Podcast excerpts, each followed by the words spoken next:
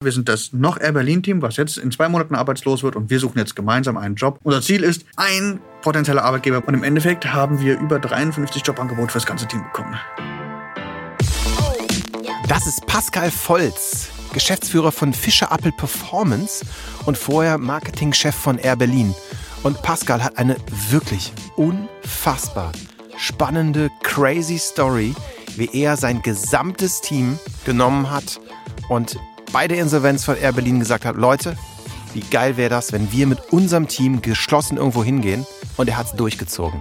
Ich finde wirklich eine einmalige Story von Team Spirit und Teambuilding und hört Pascal zu, wie er euch diese Geschichte erzählt. Ich bin echt fasziniert. Respekt. Ihr hört With Love and Data. Ein Podcast von Alex Jacobi.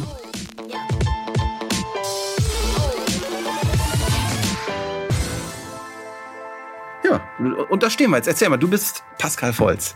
Äh, Fischer Appelt? Performance? Ja. Erzähl mal selber, wer, wo, wo, kommst du her, wer bist du, was machst du? Das ist nämlich eine echt spannende Story. Ja, das war ein verrücktes letztes Jahr in der Tat. Ja. Erzähl mal. Also Pascal ist mein Name, ich bin seit dem 1. Januar jetzt hier bei Fischer Appelt als Geschäftsführer der Performance äh, Unit. Ja? Wir sind die Online-Marketing-Einheit von Fischer Appelt. Ja. Da können wir noch ein bisschen später drauf kommen, warum Fischer Appelt, ursprünglich aus dem PR- und Content-Bereich, plötzlich Online-Marketing sich dazu holt. Aber das ist auch ein sehr, sehr spannender Teil der Geschichte. Ähm, ich habe vor ein paar Jahren einen Arbeitsvertrag bei der Air Berlin unterschrieben. Ja.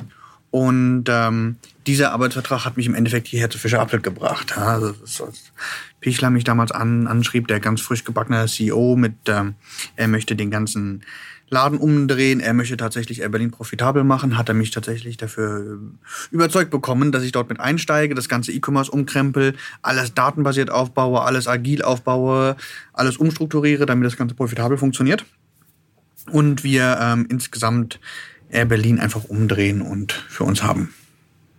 Wenn ich zu schnell oder sowas rede, sagst du Bescheid. Ja, also ich, du machst das alles fantastisch. Okay. Das ist super. Dann haben wir sehr, sehr viel dort umgebaut, haben das Ganze auch umgesetzt, haben richtig Spaß gehabt, sind ordentlich zusammengewachsen als Team, haben sehr, sehr, sehr viele Erfolge im E-Commerce gefeiert, haben die erste Progressive App App im, im Tourismusmarkt in der Welt rausgebracht, äh, waren dafür in, bei Google auf der I.O. Ähm, auf der Bühne und haben Wachstumsraten gehabt äh, in allen Bereichen, KPIs durch die Decke gegangen, das war richtig cool. Hat aber nicht gereicht, in Berlin hat trotzdem Insolvenz angemeldet den ersten Schock, den haben wir erstmal dann verdaut, äh, als ich das meinem, Team irgendwie mitteilen durfte. Ich habe es ein paar Stunden vorher erfahren, ein paar Tage vorher geahnt oder, oder kommen sehen, dass genau das jetzt kommt. Als ich meinem Team endlich Bescheid geben sollte, war das dann doch ein Schock, obwohl wir immer wussten, sicher ist die Kiste natürlich nicht, weil die ja. seit acht Jahren insolvent und irgendwie hängen wir hängen am Tropf von Etihad und die müssen nur eines Tages sagen, ist vorbei, dann ist vorbei. Ähm, richtig realistisch ist diese Idee darum trotzdem nicht ja, dann kam, sondern haben wir halt das ganze Bierlager von uns erstmal geplündert und haben gesagt, okay, wir dürfen jetzt nicht mehr werben. Wir hatten, wir hatten ja drei Teams bei uns. Wir hatten der, der Produktmanager inklusive Designer und so für die Website und die Apps. Wir hatten die Frontend-IT, die das ganz umgesetzt haben, und Online-Marketing. Ja, das Online-Marketing durfte nicht mehr werben. Die IT durfte nicht mehr programmieren und damit hatten auch die Produktleute, die zwischen den beiden stehen, auch nichts mehr zu tun, weil sie nichts mehr verändern dürfen und können. Das war irgendwie relativ langweilig. Und dann haben wir uns halt das Bierlager geplündert, haben uns überlegt, haben angefangen zu philosophieren, was haben wir gut gemacht, was haben wir schlecht gemacht, hätten wir mehr machen können, um den Laden zu retten und naja, gut, die Kostenstrukturen, die wir hatten, waren halt durch die Leasingverträge etc., die da alle dort lagen, hat man in den Medien gelesen, so exorbitant, dass selbst unsere Steigerungsraten nicht gereicht haben, um den, den Laden umzudrehen. Dann haben wir natürlich noch ein bisschen Trauer über die Marke und so weiter gehabt. Und am Ende des Abends, als wir ja, schönen, gemütlichen Tag zusammen hatten. Es war ja Mitte August, 15. August, es war warm und wir hatten alle Papierendurst, dachten wir, wir wollen einfach weitermachen. Wir wollen einfach und das, ihr als Team, wir, ne? Genau, was, was wir jetzt hier aufgebaut haben. Wir wollen jetzt nicht hier einfach rausgehen und alle gehen nach Hause, jeder geht seinen Weg. Wir wollen weitermachen. Wir wollen das, was wir aufgebaut haben, das nehmen wir jetzt einfach und das machen wir jetzt woanders. Punkt. Ist dann halt nicht mehr Air Berlin, ist dann irgendwie schade drum, ist auch so ein bisschen eine Trotzreaktion. Gut, am liebsten bei Air Berlin, geht aber nicht mehr. Also gehen wir jetzt woanders hin. Und dann war das beschlossene Sache und dann sind wir alle nach Hause gegangen. Dann saß ich zu Hause und dachte mir, oi, wie bekomme ich denn das jetzt hier hin? Also so, wenn ich jetzt eine Bewerbung schreibe, wir waren 35 festangestellte Leute, äh, schreibt dann halt, lieber CEO der Firma so und so, mein Name ist, und dann kommen 35 Namen und ich kann, und dann kommen irgendwie vier DIN A4 Seiten mit allen Skills von allen 35 Leuten. Ich suche einen neuen Job für mich alle und äh, mein Gehalt ist mal 35. Ähm, dachte irgendwie, das, das wird nicht. Also, ja, ja wer reagiert drauf? Das geht wahrscheinlich die Personalabteilung, die werden das äh, wegwerfen als einen schlechten Witz halten. Und dann habe ich das so den ganzen Abend mit mir rumgetragen und irgendwann kam der Gedanke, okay, das funktioniert. Wir müssen es nur genau andersrum angehen. Wir müssen den Spieß umdrehen. Wir müssen dafür sorgen, dass die Unternehmen sich bei uns bewerben und sagen, sie möchten gerne, dass wir bei denen arbeiten. Nicht wir bewerben uns bei den Unternehmen. Ja. Und als dieser Knoten im Hirn geplatzt war, dann, dann ging das Ganze eigentlich relativ schnell. Ich hatte ja eine E-Commerce-Truppe da von 35 Mann, da waren Entwickler dabei, da waren Designer dabei, da waren Produktmanager dabei, da waren Mobile-Experten dabei und da waren Werber dabei. Mhm. Also bin ich am nächsten Morgen zum Team zurückgetreten. War auch schön, jeder war da. Ja, obwohl wir Insolvenz angemeldet haben und ich hatte irgendwie gedacht, naja, mal gucken, wer kommt denn heute eigentlich noch so, weil ja. ist ja vorbei, waren alle da und habe ich gesagt, okay, ich habe über die Idee nachgedacht, wir machen weiter so, bin ich dabei, habe ich Bock drauf habe denen die Idee erklärt, wir drehen den Spieß um und wir bauen einfach eine Webseite. Wir bauen eine Webseite, das ist das, was wir am besten können, mhm. über uns. Und wir stellen jeden einzelnen von uns dar. Wir haben, wir haben eine Sektion für jedes Team. In diesem Sektion stellen wir vor, was machen wir, was machen wir anders als alle anderen und warum sollte man uns deswegen einstellen geben wir ein paar KPIs mit dazu, die Wachstumsraten im Umsatz, die Anmelderaten bei den E-Mails und so weiter und so fort, je nachdem, welches Team das Ganze halt war. Natürlich äh, so schwer, dass man nicht die Skalen sehen kann. Man sieht nur, hm, tolles Wachstum, mhm. aber äh, nicht was war denn tatsächlich so, also 1 Euro auf 2 Euro oder von, von 1 Million auf 2 Millionen, das haben wir nicht dargestellt. Ja. Äh, wir bauen das Ganze, wenn wir das Ding fertig haben, wenn wir richtig geiles Design, wenn wir es fertig haben, kommen die Online-Marketing-Leute und dann machen wir eine virale Marketing-Kampagne, die Königsdisziplin aus meiner Sicht, ohne einen Cent Geld zu investieren und bewerben das Ganze. Unser Ziel ist, ein potenzieller Arbeitgeber muss es finden und sagen, jo, die nehme ich. Ja. Das war unser KPI. Das Team war relativ schnell begeistert. Dann haben wir das Ganze gebaut. Wir hatten ja auch durchaus Zeit, wir durften anderes mehr machen und äh, haben uns in die Werke gemacht und haben uns erstmal eine Struktur überlegt, wie wir das Ganze aufbauen. Alle Teams haben alle ihre KPIs zusammengesammelt, alle ihre tollsten Cases in den letzten Jahren zusammengesammelt. Ähm, und da haben wir so eine richtig so eine tolle Galerie aus all unseren Aktivitäten gebaut. Ja, das Ganze stand, war das 10, 12 Unterseiten für jeden, für jeden Bereich.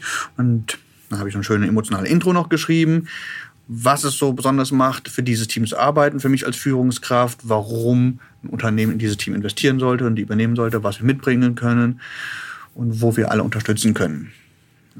Okay, irgendwas fehlt noch. Dann habe ich noch äh, in Kreisen rumgefragt und habe dann noch vier Influencer dazu geholt, die in der Szene sehr, sehr bekannt sind, mit denen wir auch zusammengearbeitet haben, die gesagt haben, ja, diese Jungs, die sind wirklich super. Ja, das ist nicht einfach nur irgendein paar Spinner, die sagen, sie sind gut mhm. und arbeitslos und sie brauchen jetzt dringend einen Job Nee, die können es wirklich. Ja, die, die sind wirklich, das sind wirklich pfiffige Jungs. Und ähm, dafür stehe ich mit meinem Namen ein. Und haben wir tatsächlich vier gefunden innerhalb von, von zwei, drei Stunden, die gesagt haben, ja, ich schreibe dir schnell ein Statement runter, kriegst du per E-Mail, ich schicke dir ein Foto mit, hier ist mein Name, hier ist mein Titel, mein Foto ähm, und mein Statement. Ja? ja? Und dann haben wir die auf die Startseite gepackt als, als Referenzen und hatten das Ganze fertig, haben es ordentlich durchdesignt, dass es alles ordentlich wie aus einem Guss aussieht und haben dann ähm, genau eine Woche nach der Insolvenz am Morgen die virale Marketingkampagne gestartet. Haben einen kompletten Plan gemacht, wie machen wir das Ganze. Wir haben uns nur soziale Medien ausgesucht. Wir haben keinen Cent Budget investiert. Okay. Ja, weil das mussten alle selber bezahlen. Mhm. Ja, also den, das Einzige, was gekostet hat, war ähm, der Webspace, 10 mhm. Euro für zwei Monate. Ja, habe ich aus meiner Tasche gezahlt. Und das WordPress-Theme, was äh, uns Designerin unbedingt haben wollte, für 50 Euro.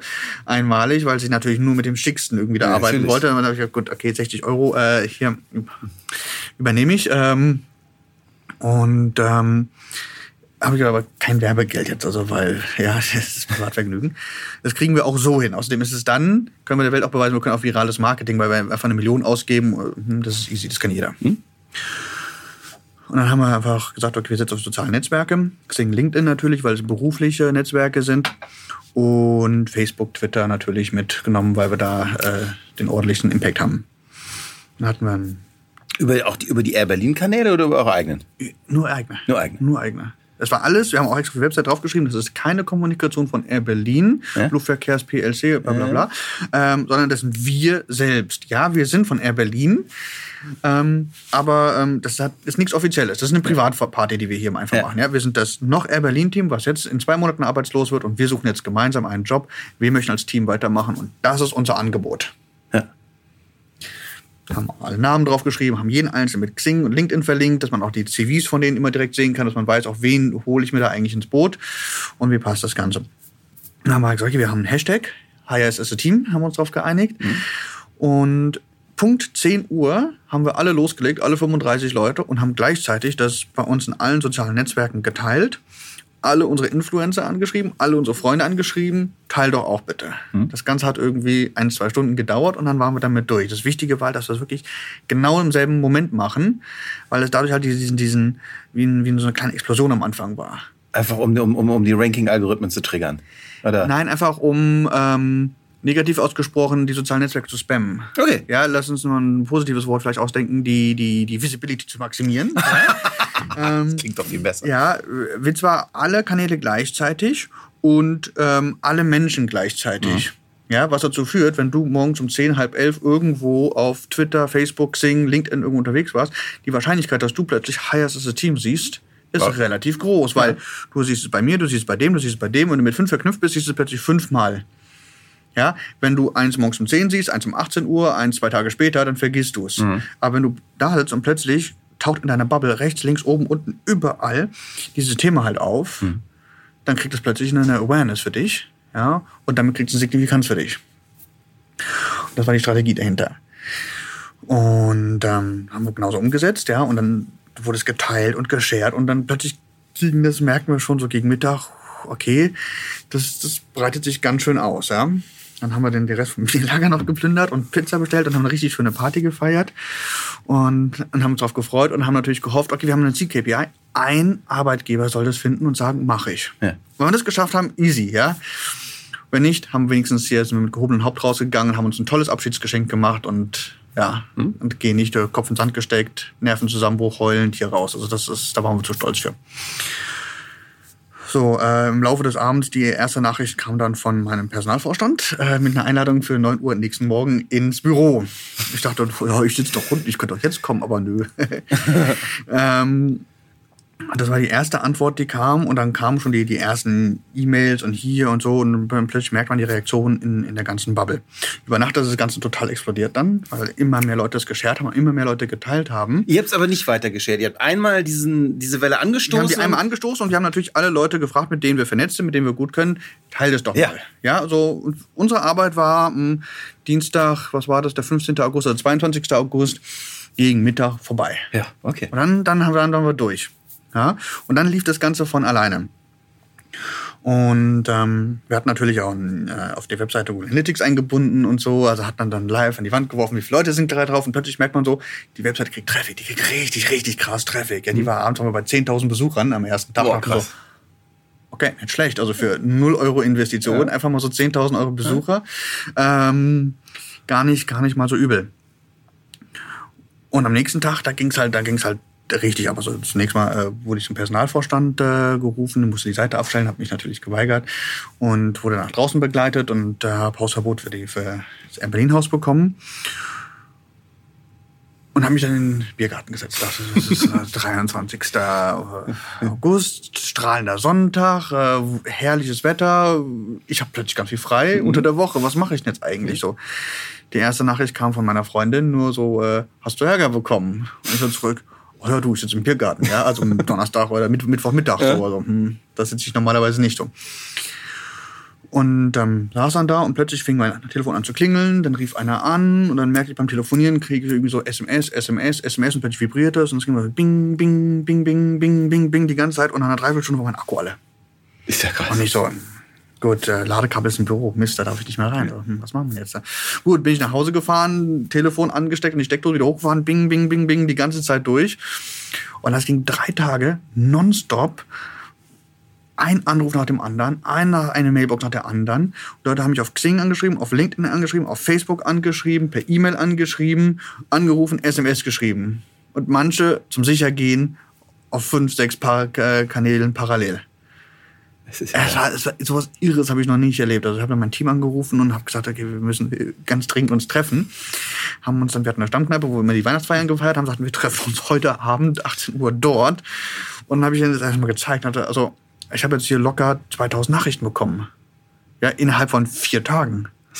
Ja, und ich- ich war völlig heillos überfordert, weil auf der Arbeit hast du ein CRM-System, da werden die sortiert Ja, ja. und so und rausgefiltert und hier die wichtigsten werden die halt vorgelegt. Ja?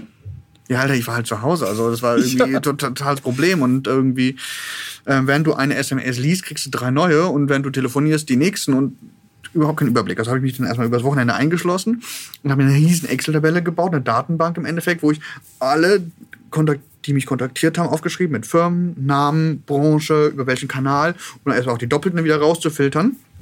Und da, war alles möglich dabei, von, von Firmen, die gesagt haben, ja klar, wir stellen euch ein, bis zu Presseleuten, was ist denn hier eigentlich dahinter? Ähm, ist es ernst oder nicht ernst?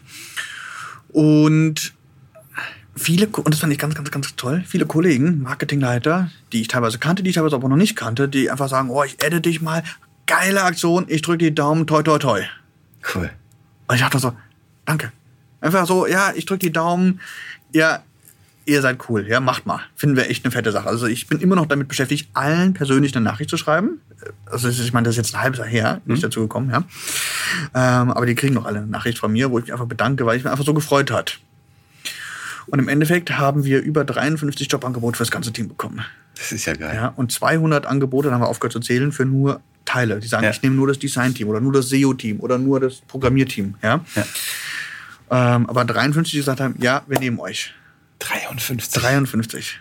Für- Und unser Ziel war, einer findet Ja. uns vielleicht, ja. Und plötzlich 53, oh. Und aus der ganzen Welt, ja. Wir hatten Angebote aus Kanada, aus Amerika, aus Dänemark, quer durch Deutschland natürlich überall, ganz viel aus England, aus Frankreich, aus Afrika, äh, wo war das? Ähm, ja, Kenia oder also so. Äh, Okay, gut, äh, wie kommt das jetzt da runter? Aus China, aus Peking haben wir Angebote bekommen, aus Australien haben wir Angebote bekommen, aus dem Nahen Osten. Überall her, aus der ganzen Welt plötzlich schrieben uns die Leute an und sagten, coole Aktion, mache ich. Also ein bisschen, okay, das, ist- das ist total spooky. Und dann habe ich angefangen, okay, habe ich mit diesen 53, die gesagt haben, ja, ich nehme alle, dann habe ich angefangen, die alle anzurufen. Ja, ja die meinten das alle ernst. Ja, und die aus, aus China und so weiter die meinten, ja, kein Problem, weil ich dachte, ja, China ist ein bisschen weit weg irgendwie so, hm, wir hatten schon gedacht so, ja, eigentlich dachten wir Deutschland, jetzt sind wir mal so Berlin, weil so ein bisschen Selbstbewusstsein steigt natürlich in dem Moment, wo du 53 Jobangebote hast für 35 Leute. Ja, kein Problem, dann öffnen wir für euch ein Büro in Berlin. Verrückt. Und denkst, du denkst so, wow, das ist echt cool. Und dann haben wir halt äh, mit dem Team zusammengesessen und haben halt erstmal diskutiert, was wollen wir, was wollen wir auf keinen Fall, ähm, wo machen wir eine Shortlist, gibt es Branchen, die wir präferieren oder welche es nicht gibt? Und haben dann da rausgefiltert und aus allen, die rausgefiltert haben, haben wir halt ein Ranking gemacht und haben die alle einfach durchsortiert. Und dann bin ich die ganzen Firmen angegangen und so, okay, pass auf, das ist jetzt so ein bisschen basisdemokratischer Prozess hier, es tut mir echt leid, das ist ein bisschen anders als gewohnt, man sieht, das ist alles anders als gewohnt, sie haben alle noch nie 35 Leute auf einmal eingestellt, das ganze Thema ist total ungewohnt, dann bin ich, okay, gut, also bleiben wir beim Ungewohnten, das passt. Und ähm, und dann bin ich zu den Firmen halt hingegangen und habe die alle einzeln besucht. Ja, alle, die auf der Shortlist waren. Bin quer durch die Republik gereist, deswegen war es ein Segen auch, dass ich freigestellt worden bin aber in, in der Sekunde, weil ich hätte keine Ahnung gehabt, wie ich es hätte machen müssen, wenn ich noch 40 Stunden hätte vor Ort sein müssen. Und ich war jeden Tag in einer anderen Stadt. Viele sind zum Glück nach Berlin gekommen, dann habe ich in irgendwelchen Cafés, Restaurants oder die hatten ihr Dependancen oder haben an, am Flughafen, da kann man die Büros mieten, irgendwie uns da getroffen und habe mit all diesen Firmen diskutiert. Und das war ein spannendster Moment, weil wenn dann irgendwie so ein Vorstand von einem Lebensmittelkonzern irgendwie neben dir sitzt und denkst so, okay, und der kommt eingeflogen, um mit dir darüber zu diskutieren, was ja- man mit seinen 35 Leuten jetzt machen kann und so und legt seine Strategie dahin, du legst deine Strategie dahin und dann guckt man, wie, wie matcht das Ganze. Das war unglaublich aufregende Zeit.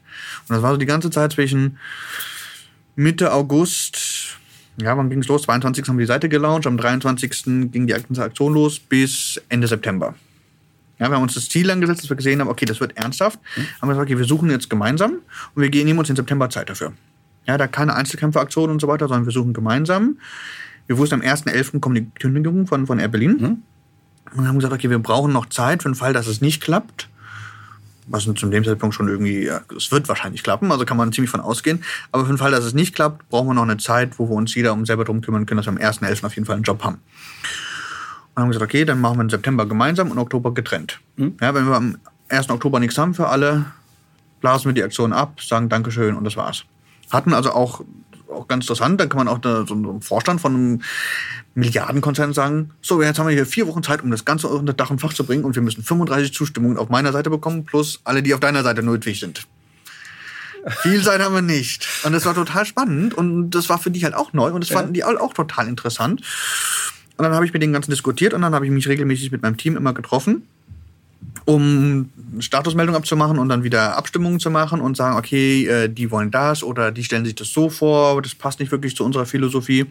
Wie können wir das irgendwie gemeinsam machen? Und dann wurde es immer ähm, weiter runter reduziert, bis wir am Ende noch sechs Firmen in der Pipeline hatten. Und haben gesagt, okay, und die gehen wir jetzt besuchen.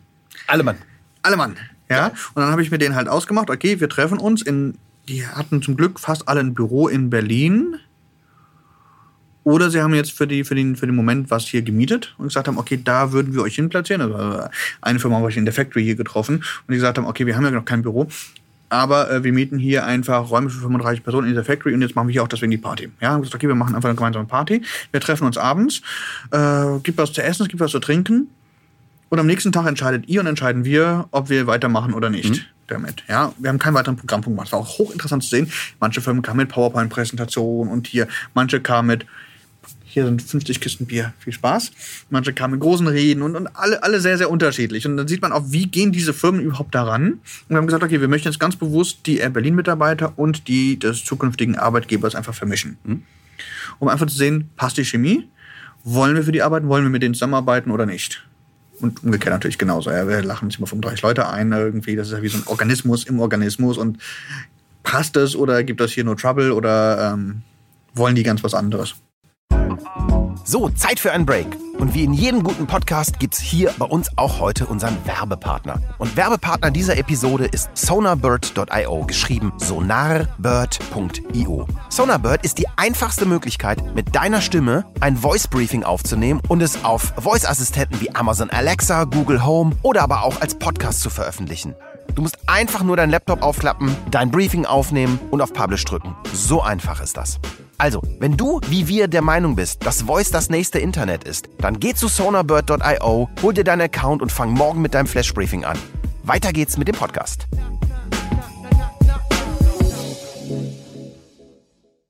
Und das haben wir dann tatsächlich äh, mit mehreren Firmen hier gemacht in Berlin. Und das war natürlich auch ein super spannender Moment, einfach für mich dann zu beobachten. Ich habe mit denen vorher schon allen diskutiert. Ich kannte die Ideen, ich kannte mein Team. Und dann saß ich als Beobachter da, wie mischen die sich und so. Und wo prickelt's und wo prickelt's nicht. Und dann wurde immer weiter runterselektiert. Gleichzeitig pressierte natürlich die Uhr, weil wir gesagt haben, okay, wir haben für diesen ganzen Prozess fünf Wochen Zeit. Ja, und einfach mal so, ein- so ein Vorstand und 100 Mitarbeiter von der Firma hierher zu holen in fünf Wochen an einem Abendparty, wo auch wir alle können. Das war schon, das war schon eine logistische äh, Herausforderung durchaus, äh, die wir dort hatten, um das Ganze umzusetzen. Und gleichzeitig wächst das Team. Also wir waren ja vorher schon zusammengewachsen durch dieses Ganze, was wir in Berlin aufgebaut haben und so. Das wächst natürlich immer mehr zusammen, weil wir sehen, okay, wir haben uns so eine geile Sache ausgedacht und wir haben so viel Traffic über die, die Webseite bekommen. Wir haben die, die Medien haben uns aber geschrieben. Wir waren im Handelsblatt drin, wir waren in der Zeit drin, FAZ, in der Wirtschaftswoche, äh, Werben und Verkaufen hat ja wöchentlich über uns geschrieben und immer so Status-Updates. Also völlig crazy. Und plötzlich Money du hast du deine Geschichte, deine Idee, die geht durch die Decke, ja. Und das ist unsere gemeinsame Idee und das hat halt echt zusammen, äh, zusammengeschweißt. Das war echt eine schöne Sache. Und dann ähm, haben wir uns halt mit all denen zusammengesetzt und dann halt geguckt, was wir machen wollen. Ja, und haben am Ende dann wirklich basisdemokratisch entschieden, was machen wir denn jetzt eigentlich? Und so kam es halt, dass wir uns am Ende, wir konnten uns nicht auf einen einigen, uns auf zwei geeinigt haben. Wir haben gesagt, okay, gut, wir werden zu zwei Arbeitgebern wechseln. Ja, die einen, die sitzen 800 Meter weg von hier auch nur. Äh, klassischer Brick-and-Mortar-Store, ähm, der jetzt im Internet auch mal Fuß fassen sollte und sagt, okay, ich brauche hier, ich habe zwar ein bisschen E-Commerce, aber ich brauche mal ähm, Verstärkung im E-Commerce und kommt dann zu uns. Da ist der eine Teil hingegangen und der andere, insbesondere der Produkt- und der IT-Teil von uns, die sind dorthin gewechselt. Und die Online-Marketing-Abteilung ist fast geschlossen hier zu Fischer Appelt gewechselt, wo wir jetzt hier die Online-Marketing-Unit, wie gesagt, aufbauen, um bei Fischer Appelt noch zusätzlich äh, Online-Marketing anzubieten. Ey, was für eine unglaublich geile Geschichte. Allein das ist schon Love and Data. Ja. Respekt, Mann, echt. Danke. War eine geile Zeit. Ja. Es war wirklich, Ja. also mittendrin war ich fix und fertig. Ich habe irgendwo mein Telefon in den ersten Tagen einfach nur ausgeschaltet, weil meine Freundin da so, so kannst du die Scheiße ausschalten? Das ist ja bing, bing, bing, bing, bing, bing, bing, über vier Stunden. Ich dachte, ich halte das nicht aus. Bitte mach das Ding aus. Ja, dann erstmal Ton aus und dann vibriert das Ding hier durchgehend. Das ist, so, das ist nie viel besser. ja, okay. Aus und ich brauche einfach mal Ruhe und war super anstrengende Zeit. Ja, von diesen ganzen Emotionen, von, von 15. August an, wo du merkst, es ist alles vorbei, alles, wofür du gekämpft hast, Ja. ist vorbei. Ja. Und es gibt auch keine Diskussion und kein Aber und kein Vielleicht. Es ist Insolvenz, es ist vorbei. Bis hin zu hier den Arbeitsvertrag am 2. Oktober unterschrieben. Ja, sechs Wochen dazwischen und in der Zwischenzeit mit 53 Firmen äh, diskutiert, ob das Ganze klappt. Viele, viele Firmen besucht, ja, und ein ganzes Team überführt zu zwei neuen Arbeitgebern. Bevor wir zu dem Punkt kommen, was nämlich ultra spannend ist, was wir gleich checken müssen, äh, und Franziska äh, von Lewinsky, euer Digitalvorstand, hat mir auch schon ein bisschen Einblick gegeben, aber das musst du mir gleich unbedingt mal erklären. Allein die, die, die Sache, äh, ich sage es mal ganz salopp, was macht denn eine Performancebude in einem PR-Laden? Mal ganz böse gesagt. Mich interessiert aber eine Sache vorher noch. Ich habe dir eben im Vorgespräch erzählt, dass ich diesen Podcast eigentlich nur mal gemacht habe, um mal ein bisschen über Werbung und Sachen zu connecten, zu lernen. Und je mehr ich über diese ganzen Themen rede und mich mit Leuten treffe, umso mehr geht's über soziale Sachen, über Work-Ethics-Sachen, über, über, über, über gesellschaftliche Sachen und manchmal auch über Firmenphilosophie und über äh, Teambuilding. So. so. W- Was ist so deine Strategie für dich oder wie hast du das gemacht, ein Team zu bauen, das so ein Team ist? Das ist eine gute Frage. Ähm, Weil ohne, ohne dass es in einem Team kulturell funktioniert, kannst du keine Change-Prozesse machen. Und die, egal was du machst, ich, ich sag das böse Digitalisierungswort nicht, aber sobald du mit exponentiellen Technologien arbeitest, holst du dir den Change ins Haus. ja. Und das war Change Management. Das war Change Management am Ende eines riesigen Change Management Prozesses. Ja. Change Management Prozesses. Was für ein Scheißwort. Scheißwort, ja. Ähm, eines Wechselprozesses. Da können wir Deutsch reden hier. Und wir, ich meine, ich habe ja eingangs gesagt, als, als Pichler mich anrief, irgendwie, wir haben jetzt zwar ein E-Commerce, aber so richtig sexy ist es nicht. Ähm, das funktioniert nicht. In der heutigen Welt brauchen wir ein hardcore sexy äh, E-Commerce, sonst können wir hier nicht bestehen. Ich kam in einen Laden rein, der nicht datenbasiert gearbeitet hat, der nicht agil war, der sehr so gearbeitet haben, wie wir alle vor 10, 15 Jahren gearbeitet haben. Ja, und ich habe die ganzen zwei Jahre dort drin diesen Change-Prozess gemacht, einfach neue Denkweisen ranzumachen, Automatisierung einzuführen. Äh, Ich rede nicht mal von KI oder irgendwas, sondern wirklich nur von automatisierten Prozessen, datenbasierte äh, Sachen zu machen, Entscheidungen zu treffen, nicht aus dem Bauch heraus, sondern weil die User das so wollen, ein User Lab aufgebaut, wo wir sagen, wir holen uns die jetzt hier rein und wir fragen den, das oder das ist besser. Also es geht nicht mehr darum, was ist meine Meinung oder die Meinung des Vorstandes, sondern die Meinung der Kunden agile Arbeitsmethoden, mit Sprints arbeiten, keine fixen Pläne über die nächsten drei Jahre, sondern nur für die nächsten vier, 14 Tage, maximal vier Wochen und eine Vision, wo wir hinwollen und äh, regelmäßig Hinterfragung unserer Pläne, was tun, um hinzukommen. Und damit habe ich die, das gesamte Team schon auf eine Reise mitgenommen. Es waren nicht alle bereit, diese Reise mitzugehen. Dadurch haben uns auch in der Zeit viele Leute verlassen, weil es einfach nicht mehr ging, die alte Welt und die neue Welt zusammenzubringen.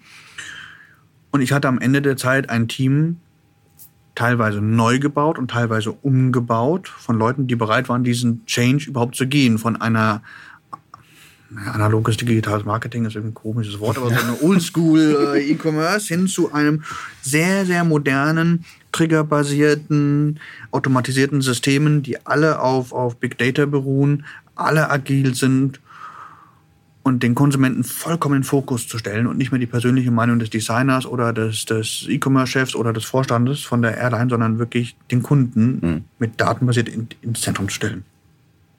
Das heißt, ich hatte da bereits ein Team, was diesen, diese Digitalisierung mitgemacht hat. Ja. Und ähm, dieser Change-Prozess, der hat uns durchaus sehr, sehr zusammengeschweißt. Ja? Und da gab es manche, die hatten halt größere Schwierigkeiten damit und manchen fiel es leichter. Äh, die größten Schwierigkeiten, wie gesagt, die, die konnten nicht im Team bleiben. Aber die, die denen schwerer fiel, die wurden von ihren Kollegen mit an die Hand genommen und gesagt haben, okay, die Welt geht nicht unter, die Welt dreht sich nur weiter und lass uns doch mitdrehen und nicht dagegen drehen, weil ich gegen die Welt Brauchst du nicht, äh, brauchst du nicht zu probieren, wird nicht funktionieren. Und die haben sich dann auch darauf eingelassen, ja, und wurden dann halt auch von den Kollegen mitgenommen an die Hand. Und dann fällt es natürlich den Leuten auch leichter zu sagen, naja, wenn das alle machen, ja, dann ist das ja vielleicht eine gute Idee. Und so war das ja hier auch. Ich hatte die eine Hälfte ist zum, zum Brick-and-Mortar-Store gegangen, der primär ein Offline-Laden ist und jetzt Digitalisierung baut. Die andere Hälfte ist in eine Agentur gegangen. Eine Agentur funktioniert ganz anders als ein Unternehmen. Und der Ruf einer Agentur ist nochmal, äh, du hast gerade von, von Firmenphilosophie und so gesprochen, der ist nicht gut in einem Unternehmen, um es mal konstruktiv Okay. auszudrücken. So, und auch da zu sagen, okay, ich mache den Sprung, ich probiere das mal aus. Ist das wirklich so oder ist es vielleicht ein bisschen vernünftiger? Kann ich vorgreifen, ist vernünftiger. Ähm, zumindest bei Fischapelt. Vergleichsmöglichkeiten habe ich nicht. Und, ähm, und einfach diesen Schritt zu gehen und sagen, okay, wir, wir gehen jetzt als Team. Wir, wir haben diesen ganzen digitalen Change-Prozess mitgemacht. Und jetzt gehen wir den nächsten Schritt. Wir müssen aus diesem Laden raus. Wir haben gar keine Wahl. Wir werden auch nicht gefragt, ob wir raus wollen oder nicht. Wir müssen raus, weil den gibt's nicht mehr. Und jetzt gehen wir gemeinsam den nächsten Schritt. Und ich glaube, das ist, das ist, ich meine, ich habe in den letzten vielen Jahren viel daran gearbeitet, die Leute mit einzubinden, denen zu erklären, warum wir das Ganze tun. Ähm, mein, meine Strategie natürlich vorgegeben, das ist, wo wir hinwollen, aber dann auch mit Bottom-up gearbeitet. Hilft mir, euch äh, diese Strategie gemeinsam auszufeilen, die Taktiken, um dieses Umsetzen gemeinsam auszuarbeiten. Was ist dein Beitrag von deinem Team, von dir persönlich, um dieses Strategieziel hinzugehen? Habt ihr dabei gecoacht, habt ihr mit an die Hand genommen und habt denen auch eine Eigenverantwortung mitgegeben und haben auch gesagt, okay, ihr könnt auch selber gestalten. Ja, er muss in die Richtung halt gehen, nicht in die Richtung, aber ähm, in dem Rahmen kannst du, kannst du halt mitgestalten. Ich fordere viel, ich fordere extrem viel von meinen, von meinen Leuten, aber wenn sie das leisten und die Motivation dazu haben, dann fördere ich sie auch sehr viel. Und das ist doch ein Wechselspiel irgendwie, das hat uns alle zusammengeschweißt. Das ist total cool, was du sagst mit dem Bottom, mit dem Bottom-up und der Vision. Äh, arbeitet ihr so nach OKR oder nach solchen Modellen? Ja. Also wir haben sie nie OKRs genannt, bis wir zu Fischer Apple kamen. Jetzt nennen wir sie OKRs. Aber im Prinzip ist es relativ das gleiche. Wir hatten sozusagen das kommerzielle Ziel. Dann haben wir, wie kommen wir zu dem kommerziellen Ziel, verschiedene O's im Endeffekt definiert. Und dann bottom-up eben die ganzen Taktiken, die Ks, kann man sagen. Und runtergebrochen auf jedes Team. Wer steuert was bei, um dahin zu kommen. Also ich, ich muss ganz klar sagen, ich glaube, ich würde weder heute hier sitzen, noch würde es mal einen Laden noch geben, wenn wir das nicht machen würden. Ja, Das aber es gibt viele, die da völlig, völlig, viele Unternehmen, die völlig anders funktionieren. Ja, du hast recht. Und aus meiner Sicht, das ist die Zukunft. Ich meine, wir leben nicht mehr in einer Gesellschaft, wo du äh, nach, dem, nach deinem Studium irgendwo anfängst und dort in Rente gehst und der Chef sagt, mach so, und dann sagst du, jupp, und machst so. Die Welt gibt's nicht mehr. Ich, ich, ich meine das noch nicht mal nur äh, in, in Richtung, wie ich Mitarbeiter beteilige, sondern, sondern in Richtung, wie ich irgendwie Change-Prozesse incentiviere und vielleicht, das haben wir schon immer so gemacht, auch sanktioniere. Und, und wie, wie es wie ich es aber auch äh, als CEO, ich meine, ich bin in einem kleinen Laden, wir sind nur 35 Leute. Ja, aber ich, ich war vor fünf Jahren äh, ein Tonmeister äh, mit einem, mit einem Assistenten. Ne? Und dann, dann, dann, dann wächst du so.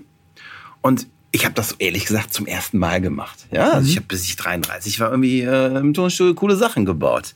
Äh, und dann sagst du Leuten, was sie tun sollen. Und dann tun die das nicht. Oder die tun, was du ihnen gesagt hast, aber die Grundvoraussetzungen haben sich so lange weitergedreht, dass das scheiße ist. Und du denkst so, sag mal, seid ihr doof? Und warum macht ihr das? Ihr seht doch das, was- aber du hast doch gesagt, ich soll. Und gleichzeitig dachte ich so, dass ich jetzt Boss bin und den Leuten sagen muss, was sie tun sollen. Und hab, ich glaube, ich wurde zu so einem richtig blöden Arschloch. Weißt du warum? Weil ich mich total, ich war frustriert und in einer, in einem so Gefühl von Handlungsunfähigkeit, in einer Abhängigkeit, die ich nicht lösen konnte. Ich sag den Leuten, was sie tun wollen, sie tun das nicht, ich kann es nicht selber tun und das endet im Frust. Und dann und in diesen Frustsituationen, ich habe dann auch noch einen riesen Fehler gemacht und dachte, gedacht, jetzt stellst du mal jemand aus einem Riesenladen an, der hilft dir dann einen großen Laden zu bauen. Ich sehe schon, du lachst sehr gut. und, äh, und dann habe ich dieses OKR-Modell kennengelernt. Also auch damals bei Singularity University, bei der, hier in Berlin, bei dem Kleinen, was mich echt transformiert hat. So. Okay. Und habe einfach gelernt, hab, hab sehr viel auch gelesen. Mich, mich, also ich bin nach wie vor ein, ich muss mich mal outen als Mark Benioff-Fanboy. Ne, der, der der Founder von Salesforce. Ah, okay. Der, äh, dieses, der, der hat so ein ähnliches Modell, der nennt das V2MOM. Bei dem gibt's Vision, Values, Methods, nee, äh, Methods, Obstacles und Metrics. Also im Prinzip ist es fünf Metrics auf einen Firmen. Er, er, er baut Metrics eher auf eine Vision. Ist ja auch egal. Okay. Äh, ihr habt dann gemerkt, okay, und wir haben es dann eben eher auf OKR gemacht, aber genau was du gesagt hast mit der Vision. Und wenn man das so transformiert, wie du es gerade erzählt hast, dass man vielleicht nur noch fünf Company Goals, die man hart fordert, und genau was du sagst, ich sag Leute, Sales Team, Sales verdoppeln, damit man umdenken. Wenn du sagst 10% mehr Sales, machen alle weiter wie, wie gestern. Wenn du aber sagst, Sales Team, Leute, äh, verdoppeln, nee, mehr Manpower habe ich nicht, also dann, dann, dann kommen die spannenden Ideen. Ja. Aber Aber auch nicht bei allen. Und das ist das, ist Schwierige. Du musst die Leute halt, du musst die Leute identifizieren, die du mitnehmen kannst. Du hast den groß gemacht, bei uns in Kleinbad. Also sind auch genau, es sind ein paar Leute gegangen. Ja. Also äh, krass war die Frage, äh, was soll ich denn jetzt in mein Xing-Profil schreiben? So, ich, ich habe dann gesagt, komm, wir, wir, wir sind so klein, wir brauchen sie diese Titelscheiße doch nicht. Ja. Äh, wenn wenn das ein Problem ist. Äh, und ich, mir ist aber auch ganz wichtig, auch mit Respekt zu sagen, das waren keine doofen Leute, sondern das ist auch nicht der einzige Weg auf der Welt, wie man eine Firma führt, aber es war einfach ein anderer Weg. Und, und das diese Leute in meiner Firma gescheitert sind, sehe ich auch eher als mein Scheitern an. Aber die haben ihren Job gemacht, wie sie ihn kannten und haben eigentlich auch das gemacht, wofür ich sie eingestellt habe. Es war nur tatsächlich mein Fehler, das von, von, von, von den Leuten zu wollen. Und jetzt, wo man sagt, guck mal, das ist die Idee und jeder von sich selber sagt, hey, da finde ich geil, jetzt mache ich das und ich könnte das machen. Ich, wir haben zum Beispiel einen Azubi, Maxwell äh, hier, hey Maxwell, der steht total auf VR und AR der hält bei uns Knowledge Hours, der sagt so, Alex, ich will jetzt eine äh, Oculus haben. Und der, der baut sich da total rein, der ist da total fit auf dem Gebiet, weil der Bock hat. Ja. Und auf einmal habe ich VR und AR Knowledge in meiner Firma, ohne dass ich irgendwas sagen musste. Ja. Also toll, toll Ja. zu sehen, dass das. Äh, Aber es ist ein, ja, es ist ein harter Prozess, den muss er selber lernen. Also ich erinnere mich Ja. dran, als ich vor pff, 10, 15 Jahren so aus einem Dreh äh, mein erstes Team leiten musste, da war ich auch eher so, wie man es von zu Hause gelernt hat, so wie es früher halt war. was, wie, wie ging so deine Der- Karriere? der- was hast du gemacht? Ich habe erst sieben Jahre im Enter- Entertainment-Business gearbeitet, für äh, Live-Konzerte und, und Shows, Musicals gearbeitet und da das ganze Online-Marketing. Äh, gera- gemanagt, skaliert, groß gemacht. Am Anfang auch aufgebaut. Und dann bin ich in den Tourismus gewechselt, habe dann erst für Unister gearbeitet, mit abendurlaub.de, flüge.de und so weiter, das ganze SEO Social Media dort Ja. geleitet. Die ganze Phase des Wachstums bis zum hohen Moment, wo dann die, die äh, Razzia und alles kam und es runterging, bin dann äh, äh, von HS abgeworben worden, habe dort erstmal ein Startup aufgebaut, habe dann das ganze Performance-Marketing global von denen übernommen, inklusive Search und so weiter, bevor ich dann eben zu Aberdeen gewechselt bin Spannend. das, was ich vorhin erzählt habe. Und in jeder dieser, dieser Aufgaben irgendwie immer mehr Personalverantwortung bekommen. Und ja, am Anfang, kein Mensch sagte, wie das funktioniert, ja. Und du kennst es halt so von TV-Serien und sowas und so wie, wie das bei deinen Eltern läuft und irgendwie sowas und der Boss sagt so und dann machen alle so. Ja, wie du sagst, dann kommst du rein, machst so und die eine Hälfte sagt nö und die andere Hälfte macht halt irgendwas, aber denkt für zwei, nicht für zwei Cent mit. Und dann denkst du, ja, hm, funktioniert nicht. Ja. Ja? Und dann wirklich der, der, der Schritt wirklich hingehen und zu sagen, führen, Management heute hat nichts mit dem zu tun, was ein CEO, der heute vielleicht 60 ist oder 80 ist, äh, früher gemacht hat. Nichts. Es gibt aber keiner, der das beibringt. Ja, jetzt langsam kommen diese Schulungen mit hier und da und dann kannst du OKRs und hier und kannst weiterbilden. Aber vor zehn Jahren gab es da keiner, der das gesagt hat. Also musst du irgendwie mal Das herausfinden. in Deutschland. Okay, natürlich nicht in Deutschland, ja. Und dann musst du selber herausfinden, wie kann das funktionieren und wenn, hm, und wie hier und wie kriege ich, ich habe ja am Ende, ich habe ja die Vision. Und das ist mir entscheidend, dass die Vision umgesetzt wird. Und wie kriege ich das hin, dass diese Vision umgesetzt wird? Und irgendwann mal landen wir halt bei dem, was man heute OKR nennt, ohne dass wir wussten, dass es OKRs gibt. Aber wir haben halt gesagt, okay, das ist die Vision, das sind die Schritte, die da zu dem Ziel hinführen. Und dann haben wir darunter ein Set an Maßnahmen. Und dieses Set an Maßnahmen, die sehen halt bei dem SEO-Team ganz anders aus als beim Design-Team aber sie führen beide in dieselben Maßnahmen rein, beide in dieselben Ziele rein ähm, und beide in dasselbe ähm, Globalvision. Kennst du diese schöne Baseballpräse von John Durr, die der mal bei Google gehalten hat? Nee. Zeig ich dir gleich Sag mal, ja, ja. Der hat das wir hatten damals so eine Pyramide, wo wir das Ganze ja, drauf Genau, machen. der hat, eine, Pyra- der hat das damals erklärt an einem, äh, an einem Baseballteam. Der hat gesagt, da gibt's den Owner, der Owner will äh, einen Super Bowl und äh, richtig viel Kohle machen. Ja. Und, dann, und dann teilen sie es eben so auf. Der Trainer macht den Super Bowl, äh, das, ich glaube, das, ich weiß nicht mehr, wie es heißt, das PR-Team um die Kohle und dann so weiter. Und dann geht's bis zum Quarterback Ja, runter. genau. Und dann geht das so wunderschön hoch. Ja, ja, genau. Und so hatten wir es halt auch. Die, die Produktleute, die müssen sozusagen herausfinden, was will der Kunde eigentlich, die Visionen dafür, äh, das, das der Vision halt anpassen, dass wir das irgendwie gehen. so umarbeiten, dass die Programmierer es programmieren können. Die Designer müssen für das Design sorgen. Es darf aber nicht Überdesign sein, sondern es muss auch praktikabel sein. Also müssen wir die, die Waagschale finden. Wir müssen, brauchen schnell Time to Market. Die, die Online-Marketing-Leute müssen Traffic draufschieben. Das heißt aber auch, die Produktleute müssen das Portal so bauen, dass es konvertiert und dass der Traffic, den wir holen, auch sinnvoll dazu ist. Also plötzlich müssen die miteinander reden, was die früher auch nie gemacht haben und sagen, ja, aber wenn, ihr könnt nicht hingehen und sagen, ihr Online-Marketing-Leute sagt, der Traffic ist geil, Landingpage ist scheiße, funktioniert nicht. Und die Produktleute sagen, Landingpage ist geil, Traffic ist scheiße, funktioniert nicht. Oder das Sales Team sagt, genau, mit den Leads kann ich keinen Umsatz machen. Genau, sondern äh, mhm, es geht nur zusammen. Ja, ich habe Ja. auch für das ganze Team das gleiche Ziel aufgesetzt. Ihr habt ein gemeinsames Ziel, das gleiche wie ich auch. Wir haben alle das gleiche Ziel.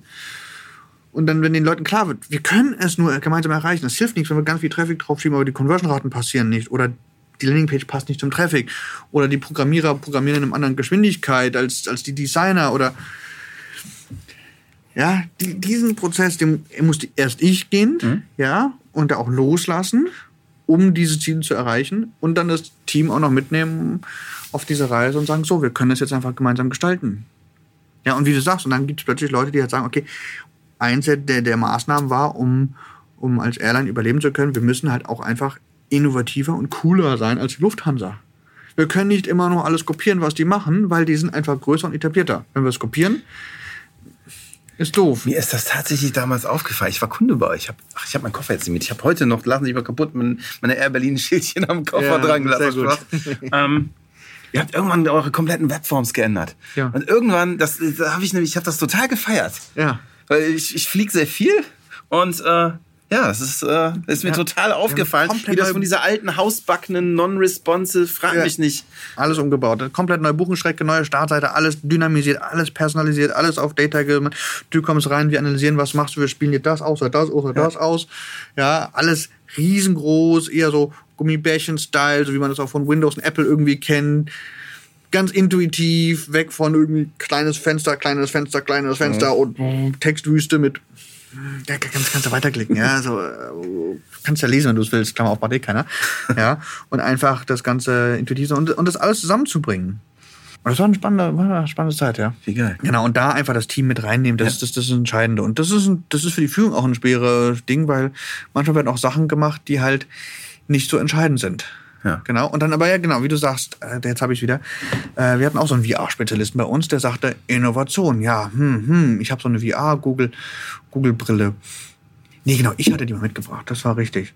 Und meine, meine Schwiegermutter, die war so begeistert, die ist irgendwie so gefühlte äh, sehr alt und ähm, die rennt plötzlich durch mein Wohnzimmer mit einer VR-Brille und dachte, ja, cool. Ich habe die einfach mal bei mir ins Büro gelegt, habe gesagt, so, ich bin nächsten drei Stunden weg, da liegt eine VR-Brille. Ja, und dann kam einer und sagt, hat sich das Ding geschnappt, hat sein Handy reingehängt, hat rumgespielt, sagte, du wolltest hier mit Innovation. Ich schleiße diesen Teil zur Innovation, ich mache was mit VR. Da dachte ich, okay, was machst du? Und sagte er, keine Ahnung, ich überlege mir noch was. Hat sich ein Team zusammengestellt, da waren ein Programmierer dabei, äh, ich glaube, zwei Werbeleute sind noch mit dazugekommen und so. Und dann sind die tatsächlich hingekommen und kamen irgendwie vier Wochen später äh, mit so einem Koffer pff, auf mein Büro. Und okay, obendrauf eine VR-Kamera. So, relativ easy. Diesen Koffer, den checken wir jetzt hier ein ähm, am Hamburger Flughafen und lassen den einmal ins Flugzeug boarden. Geile Und Idee. ich so, okay, warum Hamburg? Ja, hat das längste Kofferband. okay, hm. gut, was sagt Hamburg dazu? Geile Sache, ja, da muss so ein großes Flughafen Hamburg draufstehen, ja? Okay, gut, das kriegen wir hin, ja? Und dann haben wir tatsächlich das Ding gemacht, haben den Koffer eingecheckt, ja, man sieht es wirklich ein Check-in-Band und so weiter. Und wie er dann da reinläuft und durch dieses ganze Kofferband, und tatsächlich dauert der Film eine Viertelstunde. Ja, also das ist wirklich riesig, das Kofferband, wusste ich selber nicht. Durch den Scanapparat und alles durch, bis zu dem Moment, wo ein Mitarbeiter den nimmt, natürlich sehr, sehr vorsichtig, auf den Wagen fährt, durch Rollfeld durch, bis ins Flugzeug hinein. Ja, und daraus halt einen VR-Film produziert. Total low budget, ja, weil äh, haben wir uns eine Kamera ausgeliehen, auf den Koffer haben wir Ducktape drauf gemacht und fertig und dann einfach nochmal hier einen halben Tag schon jemand, der das Ding geschnitten hat. Das war am Ende ein Drei-Minuten-Video haben, was spannend war, ein bisschen äh, Musik drunter gelegt und schon hast du eine Reise des kleinen Koffers. Ist das geil. Total geil. Ja, und plötzlich hast du das Ding und denkst, wow, bam, auf die Startseite, fette Geschichte. Das kannst du auf jede SEO-Landing-Page raufpacken. Das kannst du in die Werbemittel Aber- aber reinpacken das und ist, so ein, weiter. das ist ein schönes Beispiel, wie man Technologie für Kreativität nutzt. Weil ich, habe dir auch eben im Vorgespräch erzählt, äh, dass ich so total fasziniert war, als ich gesehen habe, dass ich bin ein Audiomensch, was an programmatischem Audio, das programmatisches Audio möglich wird. Und ich ja auf der anderen Seite äh, mit meinen ganzen Daten äh, extrem, also mein, meine Idee ist immer entweder respektvoller, lustiger, origineller, mhm. mit Daten zu werden. Also ich, ich, ich nutze die, um bei den Leuten besser anzukommen. Mhm. Äh, und, und zwar mich interessiert immer, wie ich die Geschichte selber schöner machen kann. Und nicht einfach nur äh, Segmentierung nach dem Banner machen kann. Mhm. Und, und das, ist, das ist ein ganz schönes Beispiel, wie, wie, wie was nämlich zeigt, das ist gar nicht immer so riesengroß und so riesenteuer. Ja. Sondern das ist einfach erstmal nur clever. Ja. Du musst die Idee haben, ja. ja? Du kannst auch für 100.000 Euro dir eine VR-Company holen, die dir im Endeffekt ein Koffervideo da hinten reinmacht. Ja. ja? Oder du holst dir einfach die Sony-Kamera da oder keine Ahnung von wem, hängst auf den Koffer rauf ja, schnackst es mit dem, mit dem Flughafen. Ja, hat ein paar Wochen noch gedauert, weil natürlich die Bundespolizei muss noch durchgucken. Die müssen, alle müssen sagen, ja, das ist in Ordnung, das ist kein Terrording, das ist keine Spionage, das ist einfach nur lustig, ja. ja. Und das ist einfach nur lustiges Marketing. Und dann durch, ja. Ich meine, es ging noch weiter. Wir haben dann die ganze Seatmap in VR sozusagen einmal durchgefilmt. Das mhm. ist leider nicht fertig geworden. Und ein zweites Video, was nicht fertig geworden ist, die sind in der Postproduktion beide in der Insolvenz hängen geblieben. Wir haben die VR-Kamera dann an eine Drohne dran gehängt und sind mit der Drohne so ins Flugzeug rumgeflogen und in das Flugzeug rein und da durch. Ja, also total witzig. Ja. Wie braucht kein Mensch, aber, aber es, es passt, ja. Ja, aber jeder, ja, schön. Ja. Was wir auch gemacht haben in dem Rahmen waren, wir haben uns GoPro-Kameras geholt und haben einen Piloten gefunden, haben den drei GoPro-Kameras gegeben, der hat die in seinem Cockpit aufgehängt und hat Zeitraffer-Videos gemacht von den ganzen Routen. Da haben wir 70 Videos produziert und wenn du halt auf Landingpage warst, flieg von New York nach Berlin, mhm. dann konntest du plötzlich diese Route da angucken. Wie sieht es eigentlich aus dem Cockpit aus? Ja, als nächstes sollte die VR-Kamera dort mit reinkommen, Ach, dass man VR in dem Cockpit sitzt, während die fliegen. Und du setzt die Kamera, die, die Ding da auf und fliegst diesen Jumbo-Jet plötzlich. Ja. Also voll, voll geile Aktion, ja. Und sowas kommt dann plötzlich so eine Energie aus dem Team raus, wo du denkst, fette Sache. Geil. Das ist, das ist einfach geil. Und, und das kriegst du halt auch nur durch die, dieses Bottom-up. Und, und ja, über die Zeit haben wir halt einfach so eine, bisschen so Magic halt dann irgendwie gehabt. Es hat halt Spaß gemacht, ja. Und die, die Spaß daran hatten, haben halt gesagt, okay, ich mache mit bei HRS Team, ich komme mit zu einer neuen Firma. Ich gehe immer ins Risiko ein. Was kann ich verlieren? Ja, ich muss mir eh einen neuen Job suchen. super, super toll. Ja, so kam das Ganze. Und jetzt sind wir bei dem neuen Job und das Richtig. ist eigentlich mindestens genauso spannend. Ja. Das war With Love and Data mit Pascal Volz und der Geschichte, wie er mit seinem gesamten Team von Air Berlin zu Fischer Appelt gewechselt ist. Wenn ihr so viel Spaß hattet wie ich bei dieser Folge, habe ich eine Bitte an euch. Gebt uns etwas Love with Data. Geht zu iTunes, bewertet unseren Podcast mit 5 Sternen und hinterlasst einen Kommentar. Nächstes Mal geht's weiter mit der Fortsetzung und der Frage, was macht ein Performance-Marketing-Team in einer PR-Agentur?